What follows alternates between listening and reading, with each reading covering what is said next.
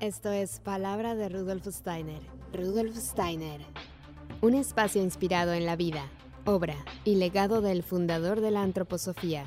Un camino de conocimiento que conduce lo espiritual del ser humano a lo espiritual del universo. Palabra de Rudolf Steiner. El calor del sol lo uno a mi corazón y lo dejo fluir en todos mis miembros.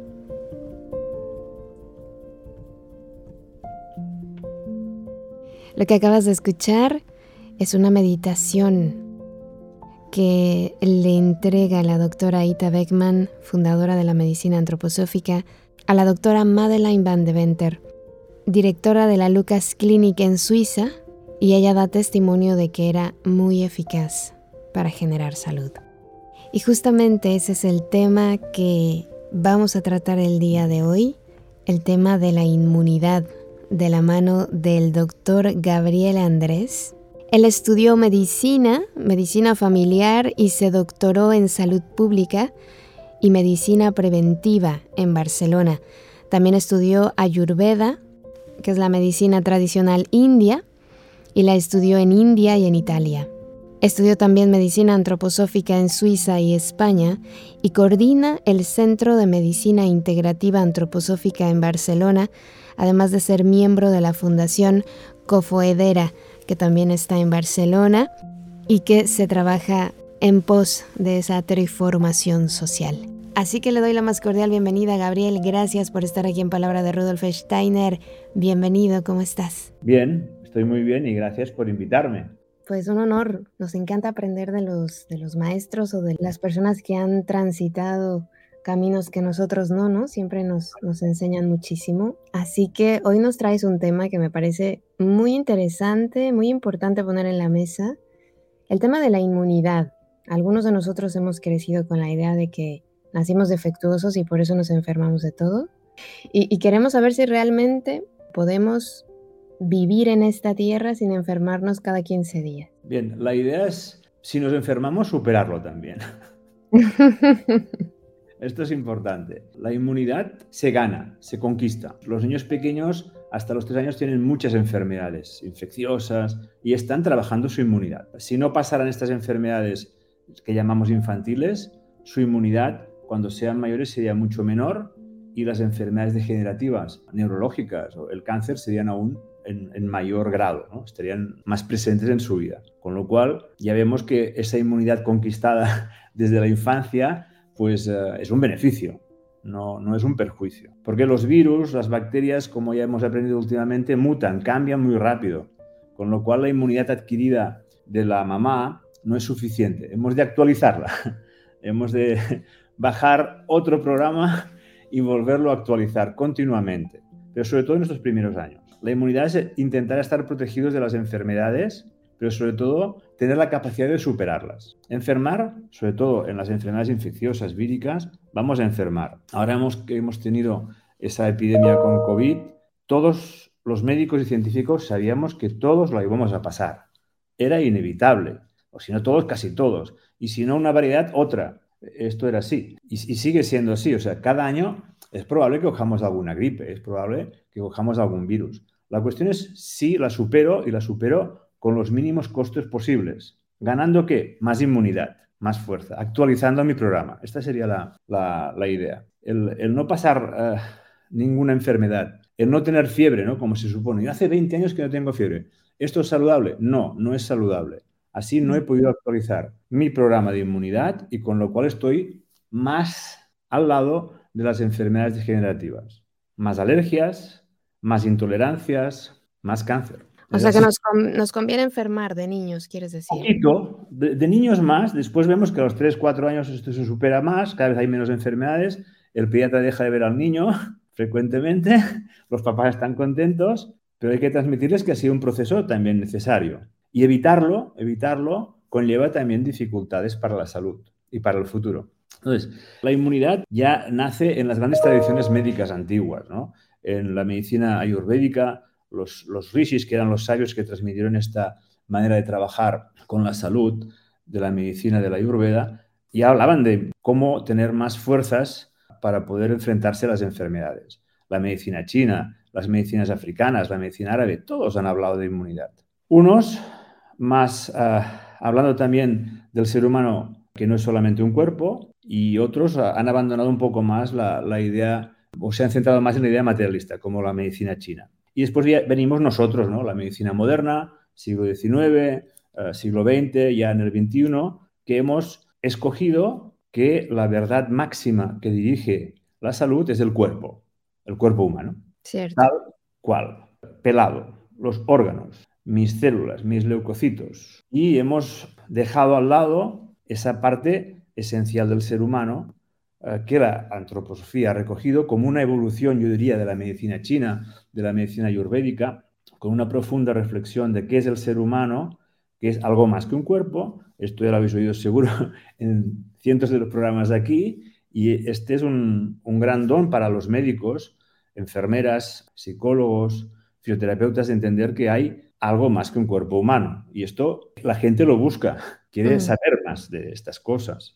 Y claro, decir como en el mundo antiguo que Pasteur decía que las bacterias causaban todas las enfermedades, ¿no? Fue el descubridor de las bacterias. Sí. Pues hubo otro señor que se llamó Claude Bernard, que fue un premio Nobel en su momento en Francia, el siglo XIX, que dijo, las bacterias no son lo importante, lo importante son el medio. ¿Dónde van a parar estas bacterias? La calidad de este medio es la que dará la salud, no matar bacterias. Era otro, eran dos maneras de pensar. También hubo un hombre que se llamó Virchow en Viena que decía que las células eran el epicentro de todas las enfermedades.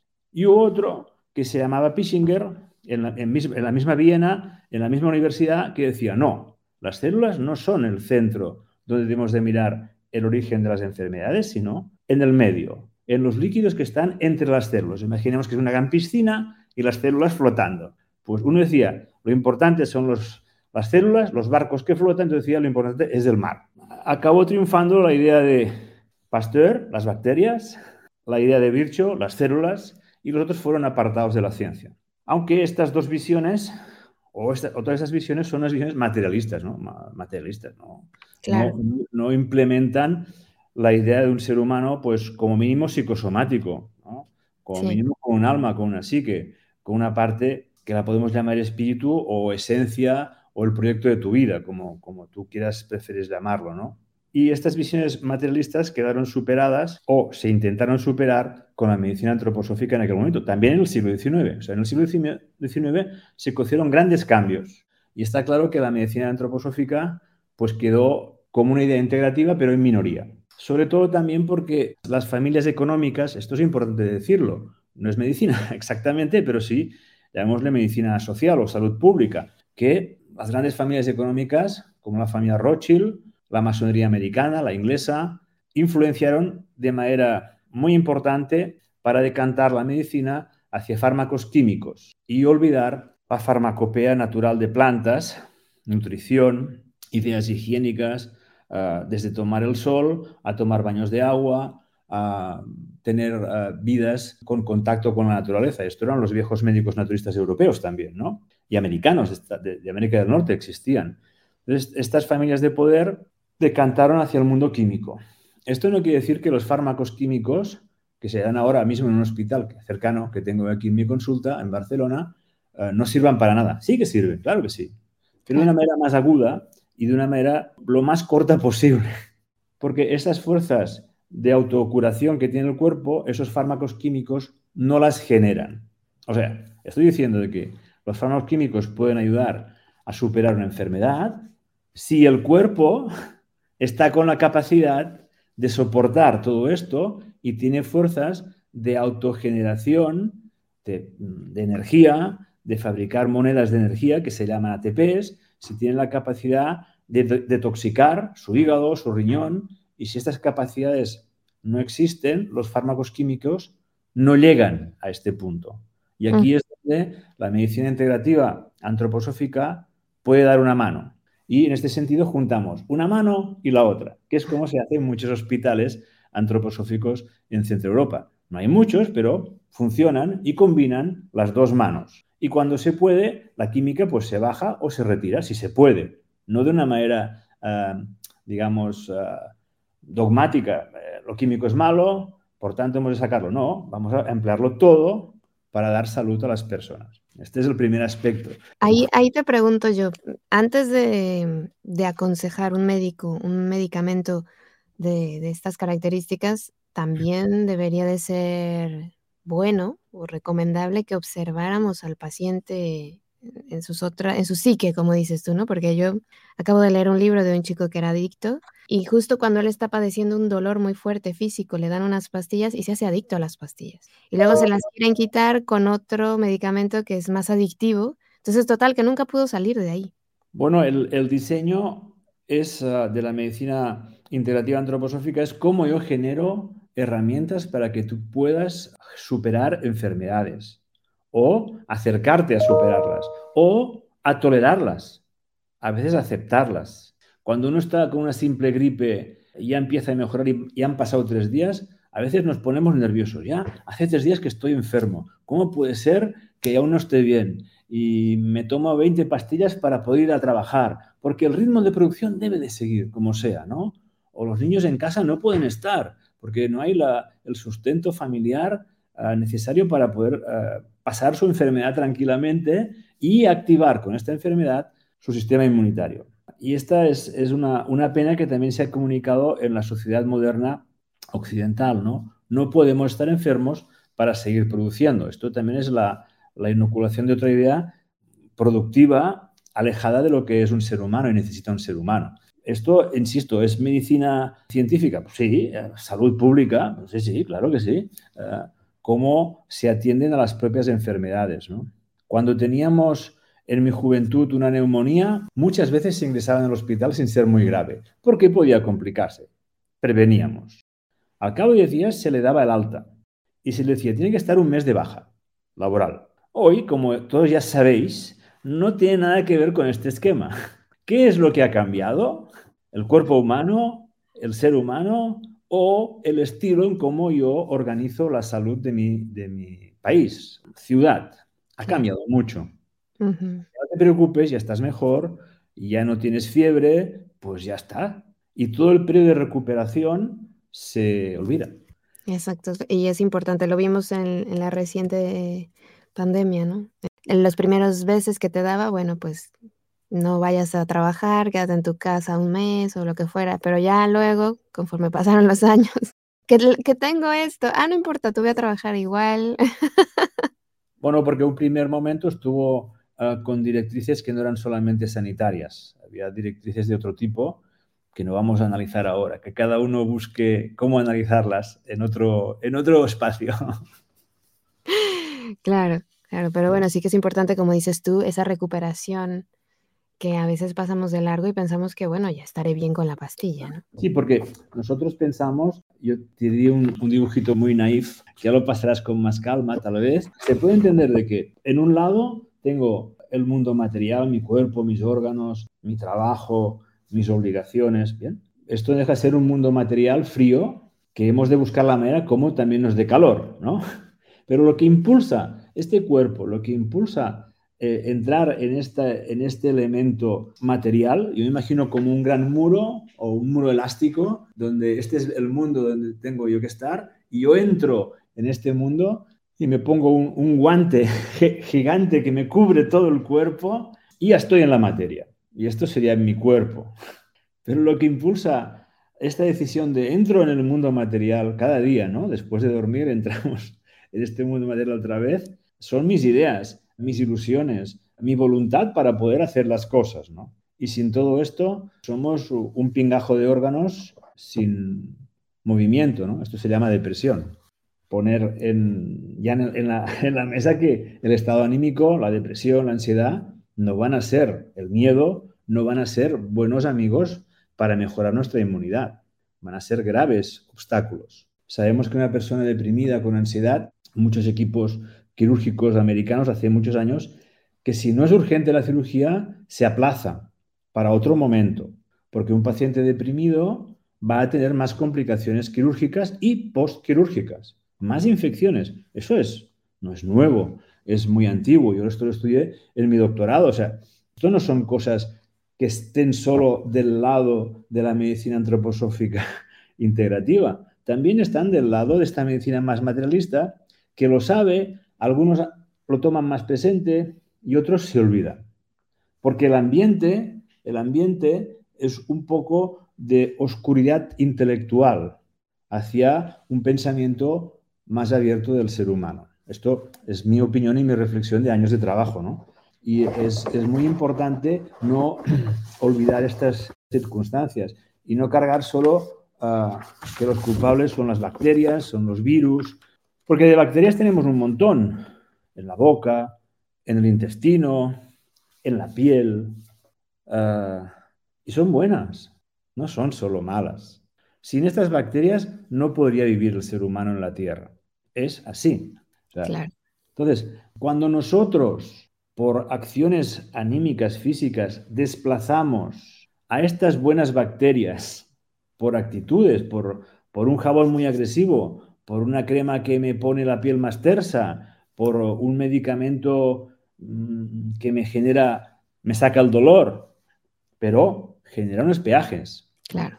Con todo esto, mis bacterias se desplazan, las buenas, y damos sitio a las malas. Es como un cine, si lo tenemos lleno de buenas bacterias, no pasa nada. Si estas buenas bacterias las saco del cine, van a empezar a entrar las malas. El, tema es saber qué puedo hacer para que mis bacterias buenas estén dentro de mi cuerpo y se mantengan en equilibrio sano. Esta es una manera de verla de otro punto de vista de todo ese tema de, la, inmunidad. ¿no?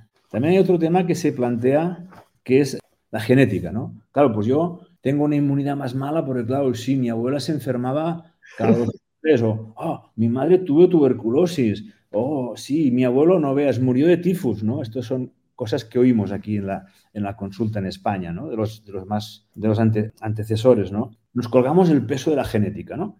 Entonces, los médicos no estamos explicando bien a la población, por eso también es un tema de salud pública, informar y dar pedagogía, ¿no? Claro. la genética es una gran biblioteca llena de, genes, una biblioteca llena de libros por todos lados, ¿vale? Pero hay otra palabra que se llama epigenética, que quiere decir, epigenética está por encima de la genética. La domina, ¿en qué sentido?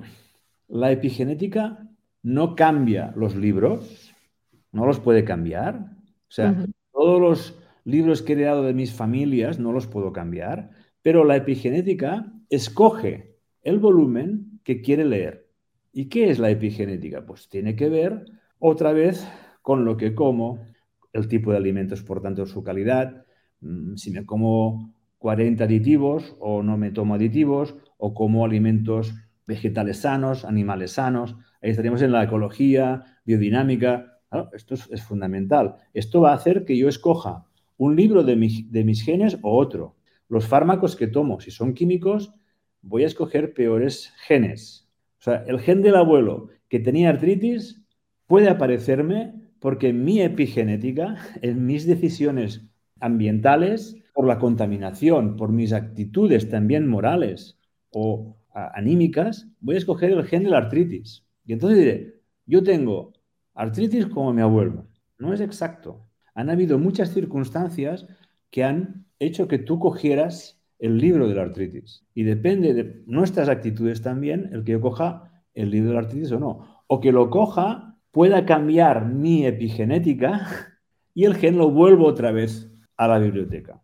Yo pasé a mis pacientes porque si no, ahora he visto una chica joven con artritis y está pues destrozada esto ya, pues como mi abuelo, no, no me lo curaré nunca. Digo, no, no, no, tú tienes nada que ver. Tú puedes cambiar esta, esta genética en el sentido de poner otra vez la, ponerla otra vez en la biblioteca. Bueno, es una manera de explicarlo. Es muy importante saber esto de la epigenética porque si no nos, volvemos eh, en una gran depresión. Claro, hay gente también que carga lo de mi abuelo murió a los 60, mi padre murió a los 60, yo moriré a los 60. Esto es una presunción y se tiene que demostrar. ¿Sabes? Esto es entrar en el miedo de lo que va a suceder. Y esto yo creo que nadie lo puede saber. Nadie. Si tú quieres vivir con este miedo, pues te pierdes una alegría, que es vivir con, alegría, con, con, más ganas de hacer cosas y no con la idea, te levantas cada día. Mi abuelo se murió a los 60 años. Me quedan no sé cuántos años. Ah, esto es una manera triste de, vivir, que a veces podemos caer en estas, circunstancias. ¿no? Pues tenemos también otro gran tema que serían los órganos de la inmunidad. Los órganos de la inmunidad, tanto en medicina integrativa como en Ayurveda, como en medicina china, ah, que tenemos más contactos ah, comunes, yo diría, el hígado es un órgano muy importante para esta inmunidad. Es claro, yo solo me voy a proteger de un virus poniéndome, aislándome de los demás. Bueno, bueno, a lo mejor si tengo una buena salud hepática, eh, estoy haciendo más por ello. y por salud hepática se entendería tener acción, tener actividades ah, que no superen mis fuerzas. ¿Cuántas veces estamos ah, trabajando 7, 8 horas, estamos además haciendo un máster el fin de semana y tenemos la crianza de dos hijos?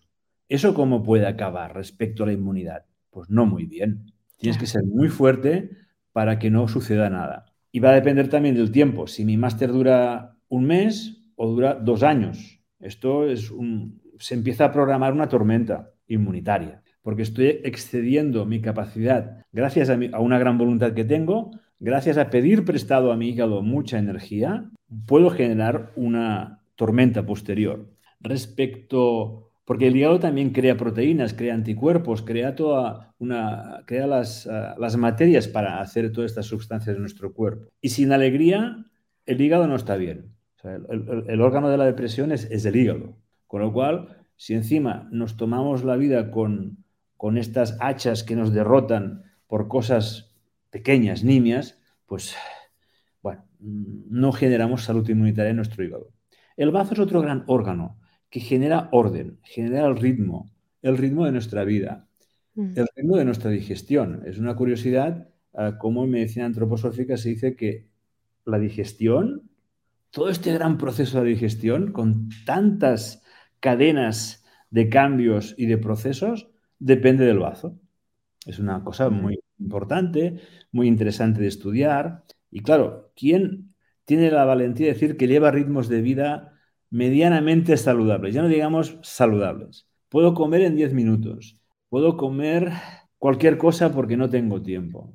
Puedo decidir que primero iré a trabajar. Después a las 9 eh, iré al gimnasio hasta las 10 o las 11. Eso no va a generar salud. Cuando eres joven esto se nota menos, pero no es saludable. Porque también en estos órganos importantes de la inmunidad no duelen. Y esto es un problema, porque van a depender de nuestra conciencia, de nuestra formación, de nuestra, digamos, información sanitaria. Yo intento brindar esta un poco de información sanitaria. También se habla que en la médula ósea, dentro, hay un montón de sangre y ahí se fabrican nuestras células inmunitarias. Hay una gran conexión entre el bazo y esta médula ósea, una gran conexión. Y todo esto nos hemos de imaginar como un gran corazón que envuelve esto, que sería nuestro, estado anímico, psíquico, alma. Psique quiere decir alma, ¿no? En, en griego, esto ya lo hemos oído seguramente más de una vez.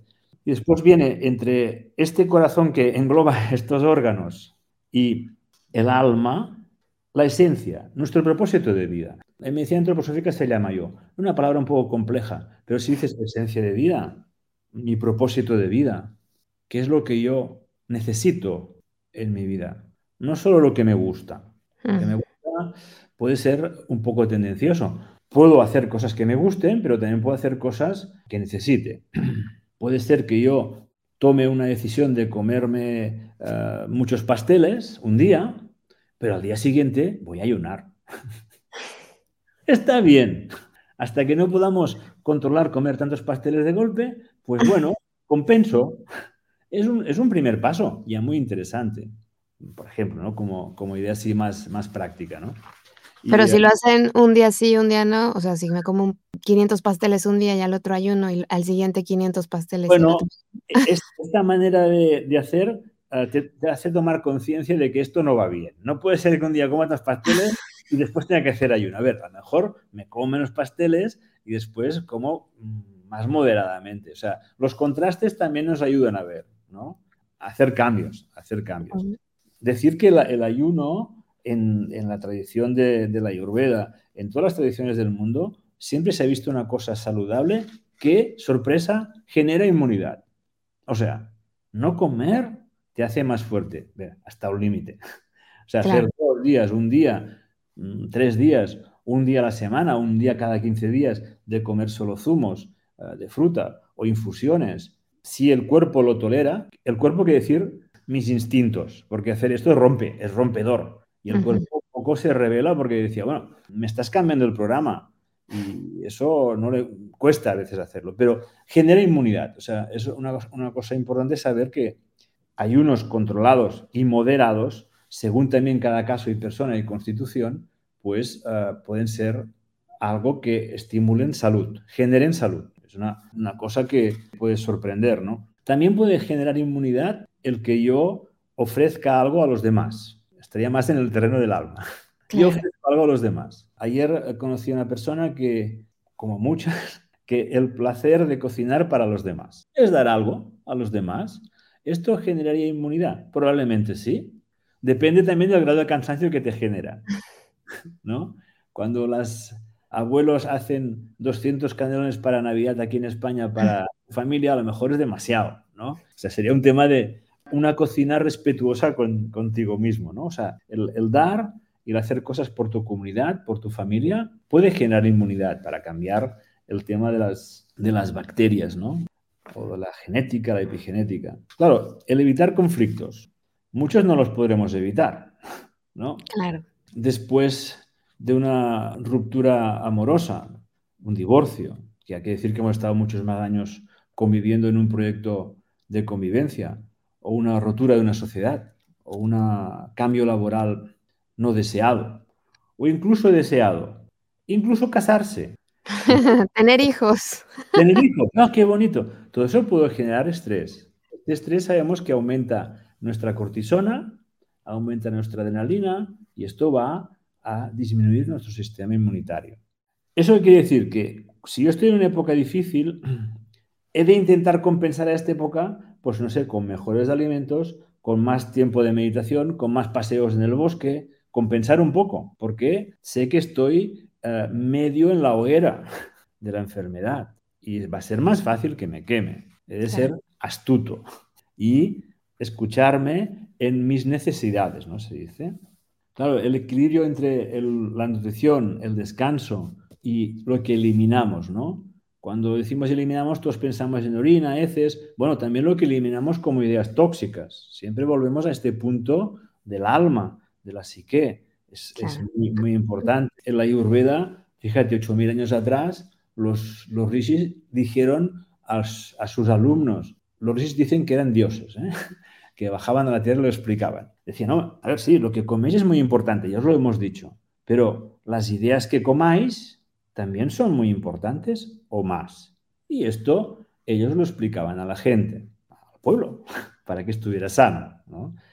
todo tiene esa doble cara, como mínimo esa doble cara. Claro, imagínate que haya una persona que, pues que es joven, no sé, 11, 12 años, y esté metido o metida en una situación familiar muy tóxica, violenta, agresiva, que le duele realmente lo que le hacen sus familiares, que le pesa, pero no se puede salir de ahí porque está, eh, es menor de edad y está todo el tiempo cargando con eso. Entonces eso va mermando también su salud de alguna manera.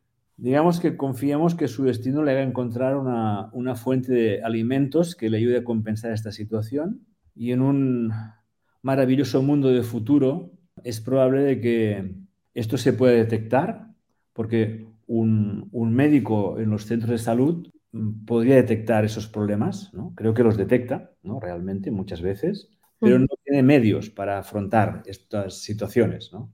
Querría decir, bueno, vamos a hacer terapia psicológica para el niño o la niña, que siempre es lo mismo, ¿no? Haces terapia para el adolescente, ¿no? Porque no sé qué, por no sé cuánto, está rebelde, ¿no?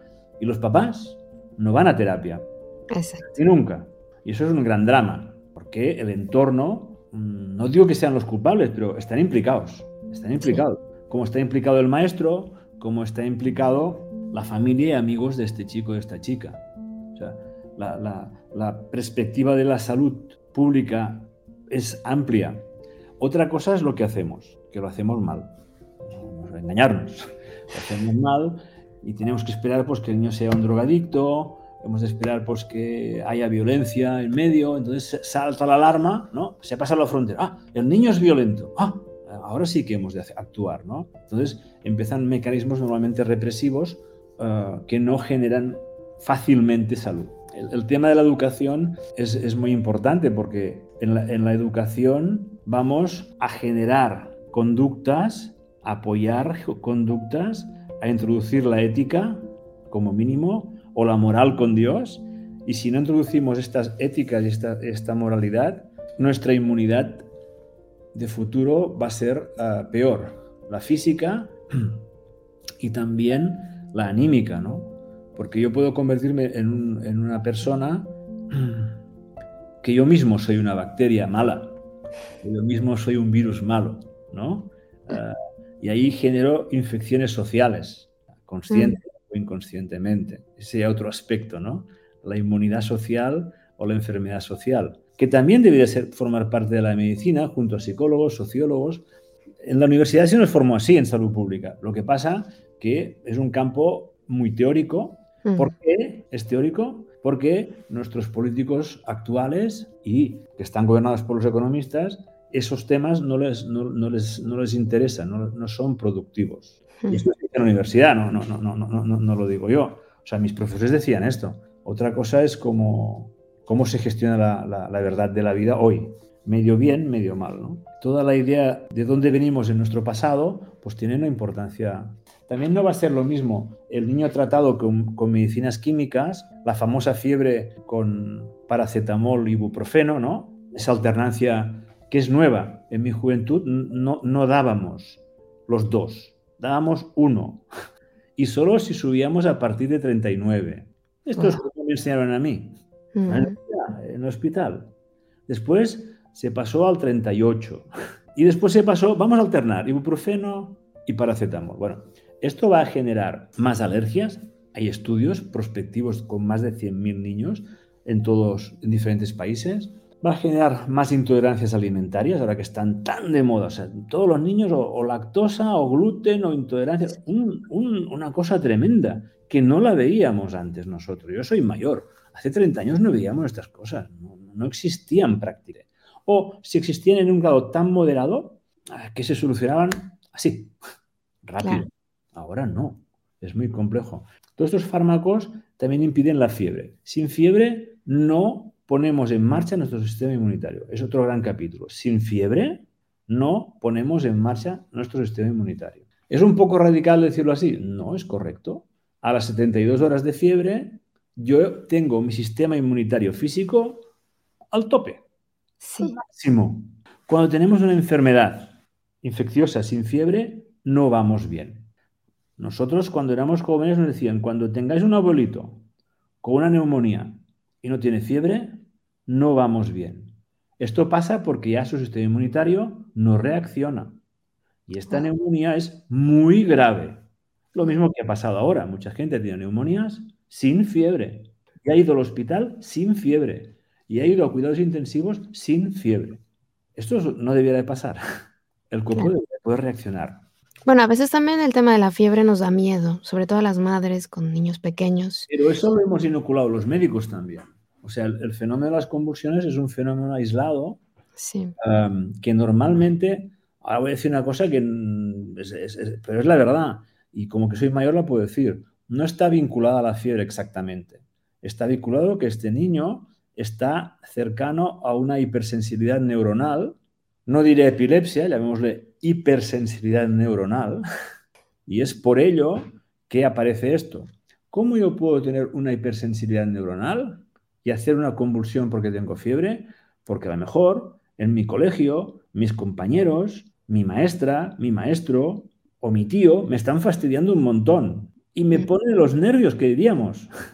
Claro. Cuando tengo fiebre, hago una reacción de convulsión. Sobre esto hay estudios, pero insistiría que sean muy aisladas. O sea, decir de que los porcentajes son bajísimos. Yo pienso que sacar, sacar este miedo es justo.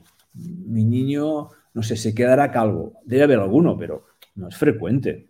Sí, bueno, yo en, mi caso de mi hija, 38 y medio, ya le empieza a dar alucinaciones, ya me empieza a decir que hay personas que no, que no hay. es otro concepto. Que vea cosas es otro concepto. Ella entra en un, en un, en un terreno donde su mundo emocional, anímico, predomina y empieza a, a ver situaciones que probablemente tengan pues alguna razón de ser para ella o para su curación. Pero no teníamos que tener miedo a estas alucinaciones de los niños. Bueno, lo que pasa es que, claro, te asusta porque te dice, ¿y esa señora que está ahí? Tú... Bueno, esa señora sí, tienes que decir, bueno, pues habla con ella, o cómo se llama, y no, no entrar en más preocupación. También tantos enfermos ahora que han estado en cuidados intensivos te explican que han visto difuntos, que han visto a su compañero morir e irse eh, de la cama uh, sin su cuerpo. Han habido tantas experiencias y ahora la gente también las, las, comparte de una manera particular. en estados alterados físicos alteramos nuestra conciencia. Pero esto no es insano, forma parte de nuestra naturaleza humana, pienso yo. No, yo he dejado a mi hija 39.8, ¿sabes? O sea, cuidándola con... Obviamente sí que es mucho trabajo acompañar a una persona con fiebre, porque tienes que estar vigilando ahí. Como dices tú, yo he visto tres días de fiebre intensa con mi hija y al cuarto como si nada le hubiera pasado, con una fuerza. Y después de esto, hablando de los niños, crecen en el sentido físico de la palabra, en el sentido anímico y en el sentido de su programa o proyecto de vida. Yo he visto a adolescentes ya, 16, 15, que después de un gran febrón, algunos, ¿eh? que ya no es tan frecuente a esta edad, han tomado decisiones. Un adolescente está, ah, no sé, no sé, no sé, no sé, hacen muchas cosas, pero no saben, ¿no? Es normal, no pasa nada. Y después de un gran febrón, tomar decisiones. Esto también está asociado. Fiebre a cambios ah, y decisiones físicos y anímicos cuando eres mayor, ¿no? Tuve un niño que decidió a los siete años, después de un gran febrón, que no quería comer más carne. Sí, bueno, eh, ¿sabes? Eh, eh, fue un gran problema porque la familia dijo, claro, no sé qué, no sé cuántos. Yo le digo a toda la gente que un niño vegetariano es posible si se hace bien la dieta, ya está. ¿Por qué? Pues hay un gran, una, una gran razón muy científica. Hay millones, millones de niños que hace miles de años que son vegetarianos en zonas orientales, en India. Y no se mueren por ser vegetarianos, se mueren por falta de comida, de hambre. Yo pasé vergüenza en India cuando expuse ese tema. Me dijeron, doctor, se mueren no por ser vegetarianos, se mueren porque no tienen comida. Apréndalo, por favor. Claro, yo me puse de todos los colores. Hice el ridículo. Porque venía con mi formación cartesiana, que aquí me decían que ser vegetariano es peligroso, no sé qué. No es correcto. Otra cosa es que se deba de recomendar. No, no, yo digo decisiones que cada ser humano puede tomar libremente, por supuesto. Claro. Entonces hay otro gran tema, ¿no? Cómo despertar la salud.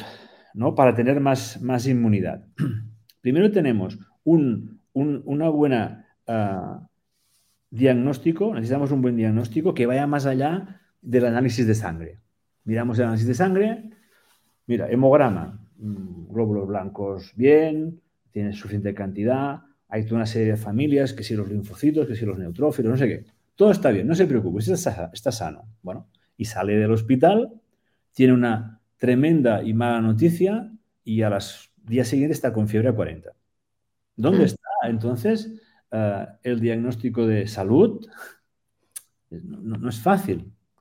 Sobre todo cuando solo nos basamos en hechos materiales. Claro. Entonces, tener un diagnóstico, de biográfico, no es lo mismo una neumonía después de un divorcio o después de la muerte de un hijo. No es lo mismo, es que son casos lo que explico son cosas que vivo, no, no son, en mi caso son cosas que vivo o vivido, ¿no? Que una persona pues que toma una neumonía, pues sí, porque ha tomado frío y no sé, ha hecho demasiado deporte, bueno, son, diferentes ah, neumonías. Analíticamente es la misma, radiológicamente es la misma, pero en aquel ser es diferente. Somos así, somos humanos. Y esto es lo que hemos olvidado en la medicina materialista moderna, ¿no? ¿Cómo generamos salud? Decimos, bueno, ¿el cuerpo genera salud? Pues sí, mira, el ejemplo típico nos lo explicó muchas veces el doctor Matías Girke ah, o el doctor Otto Wolf, que fue mi primer maestro. Cuando se rompe un hueso, se engancha solo. Mm. Cuando nos damos un cortito en la piel, pues se engancha. Ya está. Hay fuerzas autocurativas, que es lo que pretendemos apoyar e impulsar en medicina integrativa antroposófica. ¿Cómo hacerlo? Bueno, pues ahí tenemos. Necesitamos tener un buen control de nuestra temperatura. Este es uno de los grandes temas, la temperatura. Nuestra temperatura corporal, en la medida que nos hacemos mayores, disminuye. Hay gente que se da sorpresa que está a 35. Doctor, ¿y es normal? No, no, pero está a 35. ¿Es saludable? No.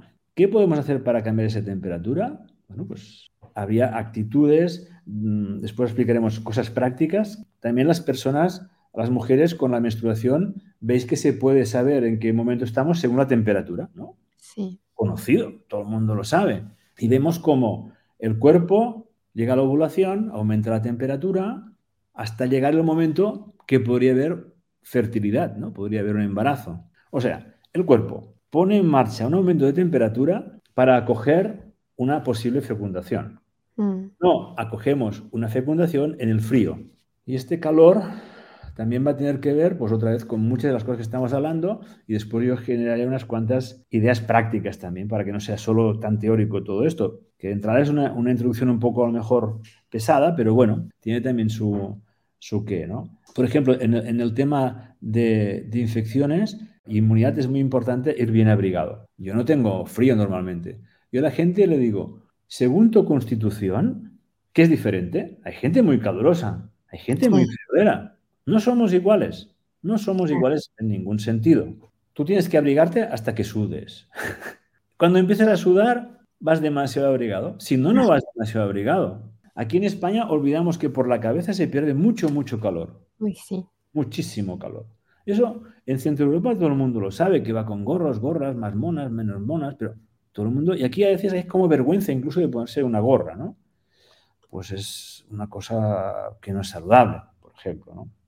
Todo lo que tiene que ver con frío nos pone rígidos, nos esclerosa la palabra médica, nos pone rígidos. También enlentece nuestro sistema inmunitario y no lo puede activar. Después vendría todo el gran tema de la digestión. ¿Cómo digerimos? La gente dice, oh, a mí no me duele. Bueno, sí, claro, te duele, pero si te has comido unos calamares una crema catalana, esas densas y fuertes, ¿no? Y eh, al final, mira, voy a probar un poco de chocolate. A ver, ahí estamos jugando fuerte. Habrá quien tenga un gran fuego digestivo, tiene una gran capacidad de digerir, tiene una cocina con mucho fuego y esto lo lleva. No es saludable, pero tienes la suerte de momento de tener un gran fuego. Habrá quien se come un calamar y ya le sienta mal. Tiene poco fuego digestivo. Mm. Y tiene poco fuego digestivo porque ya su hígado pues no tiene esas fuerzas. O por genética, la epigenética, el ambiente que rodea a estos genes, nuestras actitudes, o porque está en un momento donde su alegría ha desaparecido o ha bajado mucho y solo ve el peso de la vida. Que la vida pesa, la vida, ¿para qué vivir esto, no? ¿Para qué? Bueno, pues para acabarlo y vivir la alegría, algo así, ¿no? Los momentos difíciles sirven también para valorar los, buenos, ¿no? Y finalmente el otro gran tema es el tema de la digestión de los problemas, ¿no? Que pasa por aceptarlos y en un momento, si tenemos mucho trabajo hecho, podemos incluso perdonar. Que este es un otro gran, gran tema. Parece que sea un comentario de sacerdote. No, no, es un comentario médico. Hay libros enteros sobre el perdón y los cambios que esto genera. Por perdón quiero decir, bueno, lo que me has hecho pues no me ha, no me ha gustado, sin ninguna duda, pero soy capaz de transformarlo en mí mismo, porque si no lo transformo en mí mismo, no, no voy a cambiar, ¿no? Hay una, una ópera que se llama un, baile con máscara de Verdi, que la he visto hace poco, y el protagonista muere asesinado por su mejor amigo, por celos. Cree que este señor ha tenido relaciones con su esposa. Él dice, la quiero, es cierto, quiero a tu esposa, pero no he tenido ninguna relación física con ella. Pero el tema llega tarde. Este señor con celos lo acaba de apuñalar y se está muriendo. Pero muriéndose le dice, mira, ahora que me estoy muriendo digo, yo no he tenido nada con tu esposa y te perdono porque me hayas matado. Es Verdi, es un final apoteósico. Casi que no es humano, ¿no? No. estamos en otro punto.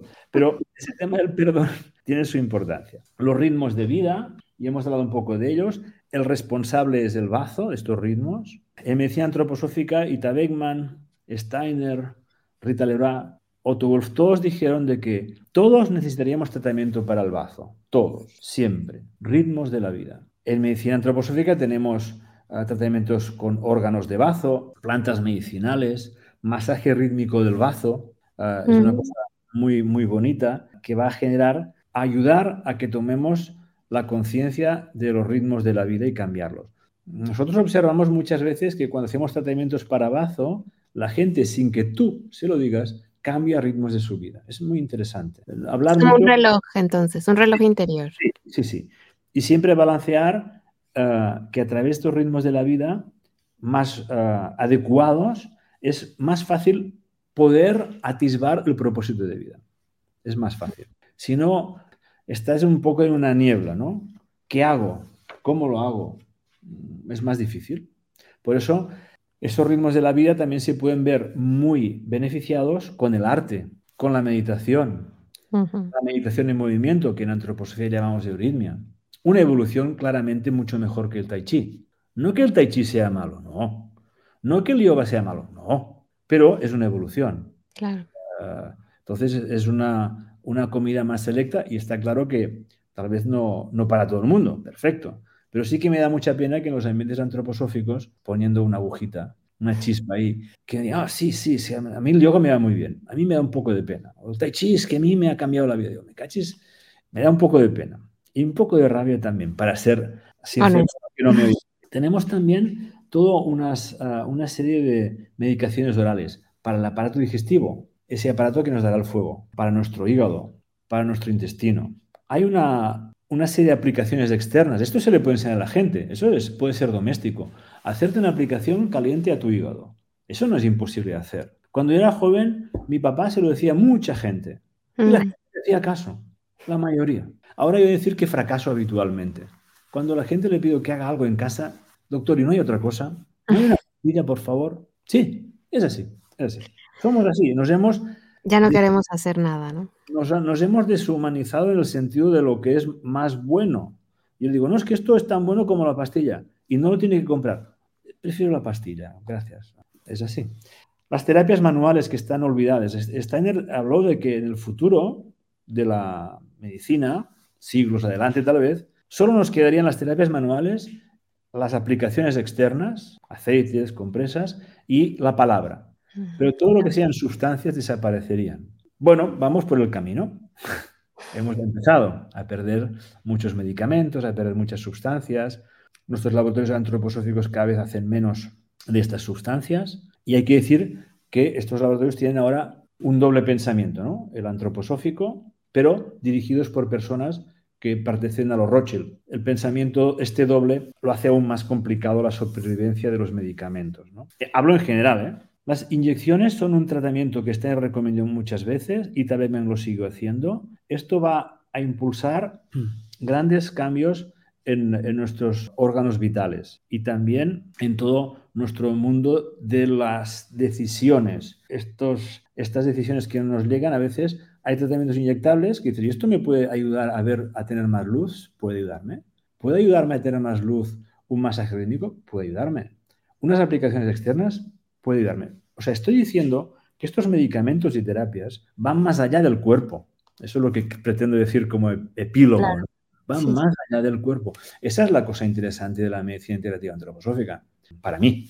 Porque si solo hago fitoterapia, está bien, está bien. Pero si tengo unas terapias que van más allá por cómo se han fabricado, terapias manuales hay un montón. He estudiado muchas, pero desde mi punto de vista, las terapias manuales antroposóficas van mucho más allá que las que yo estudié antes. Incluso el masaje ayurvédico, que es muy interesante, está muy bien, ayuda un montón, pero hay cosas que están a un nivel por encima. Serían como la epigenética, por encima de la base, algo así, ¿no? Por último, me gustaría explicar de que el tomar cosas calientes, la idea de las infusiones, que es tan simple. Bueno, pues mi infusión de tomillo, mi infusión de salvia, mi infusión de María Luisa. Yo soy un gran fan de la María Luisa, una planta que se llama Luisa. En España es muy frecuente. Eso va a tonificar mi cuerpo calórico. Eso va a tonificar ni digestión. Después tenemos unos grandes eh, aliados en los vegetales, que son los zumos de vegetales. Eso es más antiguo y conocidísimo. Aquí tenemos un zumo que se llama de uva. El de uva negra es particularmente bueno. El zumo de arándanos, el zumo de la remolacha. Vete que el zumo de remolacha, de arándanos y el zumo de uva negra tienen el mismo color. Diferentes sabores. La remolacha es una raíz, los arándanos son frutos que están en los países fríos y las uvas también son los frutos que están en los países calientes. En todos lados hay recursos y el beber estos zumos son muy, muy vitalizantes.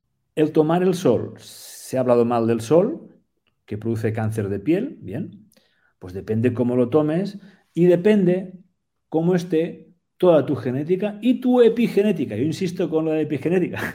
Claro. Depende de lo que estés haciendo en tu vida, pues yo conozco gente que no ha tomado el sol y que ha tenido un cáncer de piel, desgraciadamente. ¿Y eso por qué? Si no toma el sol. Bueno, pues que hay otras razones por las cuales puedes enfermar en tu piel, ¿no? La vitamina D hemos descubierto ahora con la, enfermedad de estos virus recientes, eh, nuevos, por cierto, en su, en su forma, en su manera de, vestirse las camisas. La vitamina D es fundamental. Y hay una ironía. Españoles, lo van a ver españoles esto, ¿no? O sudamericanos también. Tenemos sol, en general. En Sudamérica no sé, pero en España tenemos menos vitamina D que en Suecia o en Noruega, en sangre. ¡Qué raro! ¿Qué ha pasado? Pues ha pasado que vamos a tomar el sol con un montón de productos de barreras. Nos hemos pasado de barreras ahora, por el miedo a tener un cáncer de piel. La vitamina D es inmunoestimulante. ¿Y eso quiere decir? Pues tomar el sol. también puede ser tomar la vitamina D, que se ha hecho porque nos hemos encontrado con una gran cantidad de gente con vitamina D baja en España. Todos los médicos. ¿no? Una sorpresa. Cuando la hemos medido, gran sorpresa. Otro gran tema son los, los paseos, el movimiento. Sin movimiento no vamos a tener un sistema inmunitario a punto. Caminar media hora o una hora según nuestras posibilidades formaría parte de nuestras obligaciones. He dicho obligaciones. Hablar con los árboles, caminar con árboles, no es lo mismo que caminar en medio de una ciudad, no es lo mismo cosas que ya habéis oído mil veces, pero todas ellas tienen acreditaciones científicas con montones de artículos, de papers y todo lo que tú quieras. Otra cosa es que los médicos lo sepamos transmitir a nuestra población. Hay que hacer un hincapié muy importante en este momento sobre la circulación y los coágulos. Hay un montón de gente que está enfermando y muriendo también por un exceso de la sangre, digamos, espesa, ¿no? Se dice coagulada. Ahí tenemos que hacer mucho hincapié. Hay plantas medicinales, hay el romero, el ginkgo, los omegas, moverse, caminar, incluso mejor al final tomar una aspirina, y es un químico, acepto, para protegerte si creemos que hay una intención de ese tipo. Ahí veis, no soy dogmático, si hace falta una aspirina la vamos a tomar para proteger un, mal mayor. Conversar con los demás, entraríamos en un capítulo más ah, social anímico, aceptar diferentes puntos de vista. Esto se llama arte social completo. Y en mis últimos años intento ser lo más social que sé y que puedo. Es difícil, es difícil porque aceptar puntos de vista y aceptar que cada uno camina a su ritmo, ¿no? Es como si yo soy un buen corredor, voy delante, sí, bueno, pero... pero va solo. ¿Los demás qué? ¿Dónde están? Em, esto es un poco la, idea eh, también muy, muy importante me gustaría decir de que hay hospitales en Centro Europa que se manejan estas ideas de la medicina más química con la medicina integrativa antroposófica, que están incluidos de momento en la esfera social de Centro Europa y que hay, hay también una manera de, introducirse en, cómo mejorar a veces mis actitudes es leer, por ejemplo, libros de, de Andersen, ¿no? Es una, una, idea, otra, otra posibilidad. Yo recomiendo por ejemplo, el, fiel Juan. Es un cuento, pero repasarlo, repasarlo. Es, es largo, es un poco complejo, pero bueno, la perseverancia, la constancia nos, nos hace llegar a un punto de, fidelidad. ¿Con quién? Con nuestra esencia, con nosotros mismos, con nuestro compromiso, con nuestra propia vida. Y eso también va a mejorar la, inmunidad. Y eh, al final dejamos un, un pequeño texto meditativo que lo, lo das tú con tu preciosa voz, que fue una, un mantra o un escrito que dio Ita Beckman la fundadora de la medicina antroposófica integrativa, a la que fue directora después de, de, la Ita Beckman Clinic, que se llamaba doctora Madeline Van de Venter. Y ella dijo que esta mantra que le dio Ita Beckman lo aplicó a muchos pacientes y le fue muy bien para aumentar su energía, salud y ilusión por la vida. Ya está, esta es un poco el, el epílogo. Quiero decir tantas cosas que hablo mucho y muy rápido, pero bueno. Ha sido maravilloso, te tenemos que volver a invitar porque, como dices tú, hay, hay tanto que aprender. Por lo menos yo sí que echo de menos que, que no nos enseñan un poquito de, de, medicina de nosotros mismos en la universidad, en la secundaria, en algún punto de, de nuestros estudios. Nos enseñan muchas cosas que a veces no son útiles y, conocernos poco a poco, ¿no? Ir aprendiendo todo esto que has dicho. Antes de que te vayas, me gustaría que nos recomendaras algún libro de perdón que has, que has hablado, que me pareció un tema fundamental. No sé si ahí en tu memoria surge algún nombre. bueno, uh, digamos de que hay, hay muchos trozos en los evangelios que se plantea el perdón, ¿no? Para los médicos uh, y gente del mundo sanitario se recomienda siempre el Evangelio de Lucas. Mm. Hay libros del Evangelio de Lucas que ha hecho el doctor Peter Selk, uh, que sería un libro muy bonito de, de, leer en este punto. O sea, Peter Selk, el Evangelio de Lucas, uh -huh. donde se, se, plantea esta idea, que insisto, yo pienso que es el arte social más elevado. Y este arte sí. social más elevado, probablemente uh, en, en, la convivencia, en la comunidad, que nos llevamos todos a la boca, mm, necesitas pues mantener una actividad de perdón o de aceptar como mínimo. ¿no? Y no es nada fácil. Pero esto se puede llegar seguramente a aprender. Yo estoy en vías, como todos. ¿eh? Estoy en vías. Y esto mejora tu inmunidad. O sea, yo sí que he observado gente que ha cambiado su salud, hablando de inmunidad, de infecciones repetidas, infecciones vaginales, por ejemplo, las famosas cándidas, ¿no? Sí. Pero que sí me sacas los azúcares, sufriendo un montón, pasa un año y no te has curado aún, y dices, bueno, ya, pero mm, hablemos de más cosas, ¿no? Y si podemos llegar a algún capítulo donde hay un nudo grave del destino en aquella persona, una cosa que se atragantó aquí, ¿no? Mm. Y se puede mejorar, aceptar y llevarlo a las vías del perdón, tal vez puedes curar una candidiasis crónica. Eso es también mi experiencia. No es frecuente llegar a este punto, pero es que a veces por muchos antibióticos que te pongas, por mucha dieta del azúcar, no es suficiente. Es lo que quiero aportar en este encuentro. Esas caras multifacéticas del ser humano.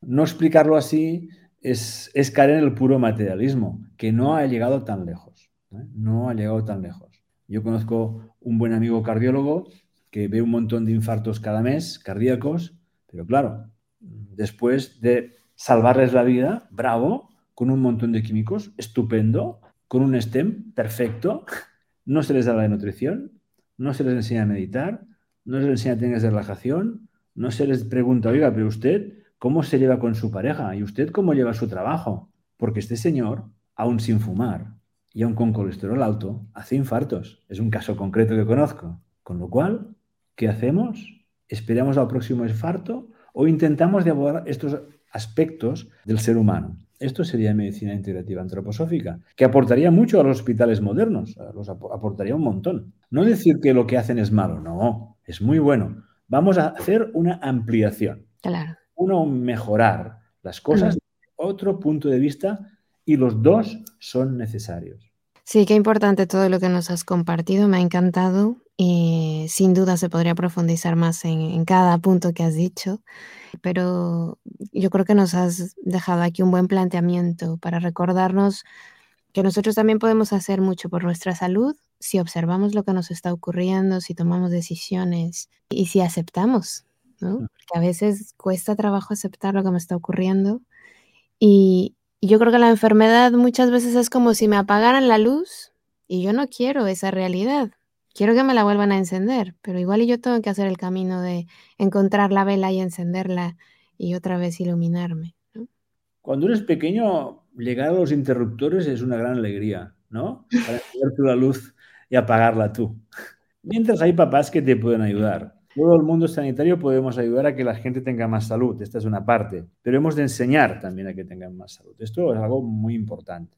La pedagogía de por qué tal vez enfermamos, de por qué perdemos cosas en, nuestra, en nuestro equilibrio físico, anímico y buscar las salidas juntos. Y hay una, una parte que es, es necesaria que la haga el otro. Ponte un cataplasma en el hígado, pasea por el bosque. No llames por teléfono a las 12 de la noche a criticar al otro. No te envenenes, ¿verdad? Muchas veces nos autoenvenenamos. Sí, es tan fácil la crítica, ¿no?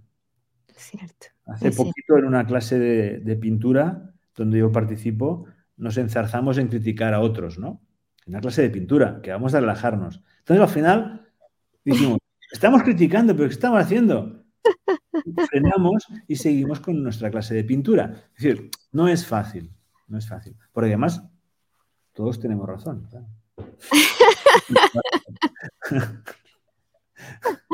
Yo creo que em, es interesante observar y cuidar nuestra salud. Al menos yo tenía un médico en México que me ponía agujas en el cuerpo y me leía el cuerpo. Esta técnica no sé de dónde venga, ¿no? Que te ponen una marca con rotula y van preguntándole al cuerpo enfermedades. Kinesiología, más o menos se llama esto. Pues eso, me, eso era lo que hacía mi médico. Y, y, siempre me decía cosas, o sea, siempre tenía algo, ¿no? Ya fuera tristeza, ya fuera estrés, ya fuera, ¿no? Cualquier emoción me la, me la sacaba ahí. Y ahora que volví, después de estar en España, pues muchos años sin, sin poder estar en México, volví, me fui a revisar con él porque es mi médico de cabecera y me dijo, está usted perfecta. Está usted, nunca la había visto así de saludable, ¿no? Qué bien. Y yo dije, no, no, no puedo creer que me estés diciendo que por dejar México me he curado. Hombre, esto lo interpretaste tú. es tu interpretación. A lo mejor aquí es formar una familia, no lo sé. Eh, sí, pero digo, lo fuerte que es porque aquí sufrí mucho, o sea, viví mi, transición de, desapego, ¿no? De, desenraizarme, dejar todo. El clima es, completamente distinto a lo que hay en México.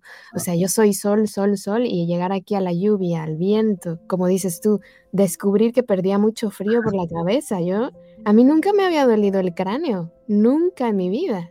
Entonces llegar aquí y decir, ay, me duele la cabeza del frío, fue todo un descubrimiento. Entonces...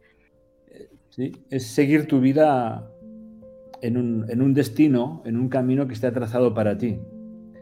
Que los maestros, digamos, esotéricos antroposóficos dicen que ya lo hemos escogido. Claro, yo esto no lo sé. Parece interesante la idea, ¿no? Que hayas escogido y que estés haciendo o intentando hacer lo que, lo que tienes que hacer, ¿no? Esto es un descubrimiento, ¿no? Descubrimiento personal hay niños que saben lo que quieren, hay niños que no lo saben, hay adultos que no saben lo que tienen que hacer ni lo que quieren. Todo esto hace crear dudas, crear miedo, ¿no? El no saber. Ah, y esto baja la inmunidad. No sé qué hacer. Si me cambio de trabajo o no me cambio de trabajo. Eso es un gran tema aquí, ¿no? Ah, frecuentemente. Y normalmente el motivo es normalmente un maltrato laboral. Estoy con la duda de si me tengo que cambiar. Claro. Somos así, somos muy, muy complejos. Tenemos miedo al cambio, incluso para dejar algo que es malo. Entonces hay que apoyar a la gente, a veces mm, medicamentos, terapias. para mí las aplicaciones externas, el, masaje rítmico, han sustituido en mis últimos 10 años mucho el hablar, mucho con la gente, porque es muy intelectual hablar, es muy intelectual. Hay muchos niños que enferman el fin de semana, eso es conocido. Y por mucha gente como experiencia, a ver o el papá se va, no se enferman tanto. La mamá se va un fin de semana, puede ser complejo. Cierto. Cuando son pequeños, cuando son pequeños, ¿eh? Cierto. Pues sí, por eso te digo que es un tema muy que da para muchos temas. Sí. muy interesante, Gabriel. Te agradezco mucho que hayas estado con nosotros y espero tenerte pronto, que me encantaría que siguiéramos Con mucho gusto. Gracias. A ti y Qué difícil es terminar una conversación tan interesante como la que nos ha compartido hoy nuestro invitado Gabriel Andrés, gracias a este médico que nos comparte todo lo que ha aprendido a lo largo de los años. Y ojalá te sea de utilidad, sobre todo anotar ahí esos puntos importantes a la hora de fortalecernos para transitar alguna enfermedad, la que nos toque, con la mayor fortaleza posible y que nos ayude también a evolucionar esos puntos importantes que tenemos que trabajar. Como siempre ha sido un honor haberte acompañado. Gracias por tu atención, gracias por apoyar el proyecto de palabra de Rudolf Steiner a través de tus donativos. Aquí en la cajita de descripción voy a dejar el enlace donde puedes seguirnos apoyando. Recuerda que este proyecto solo se sostiene gracias a los donativos de las personas que valoran, aprecian y agradecen nuestro trabajo. Como siempre, ya sabes que mis mejores deseos te acompañan, que el sol brille mucho tiempo sobre ti, que el amor te rodee siempre y que la luz que mora en ti guíe tus pasos. Si así debe ser, nos escuchamos el próximo miércoles. Yo soy Carolina Hernández. Gracias. Hasta la próxima. Escuchaste Palabra de Rudolf Steiner. Rudolf Steiner. Un espacio inspirado en la vida, obra y legado del fundador de la antroposofía. Un camino de conocimiento que conduce lo espiritual del ser humano a lo espiritual del universo. Palabra de Rudolf Steiner.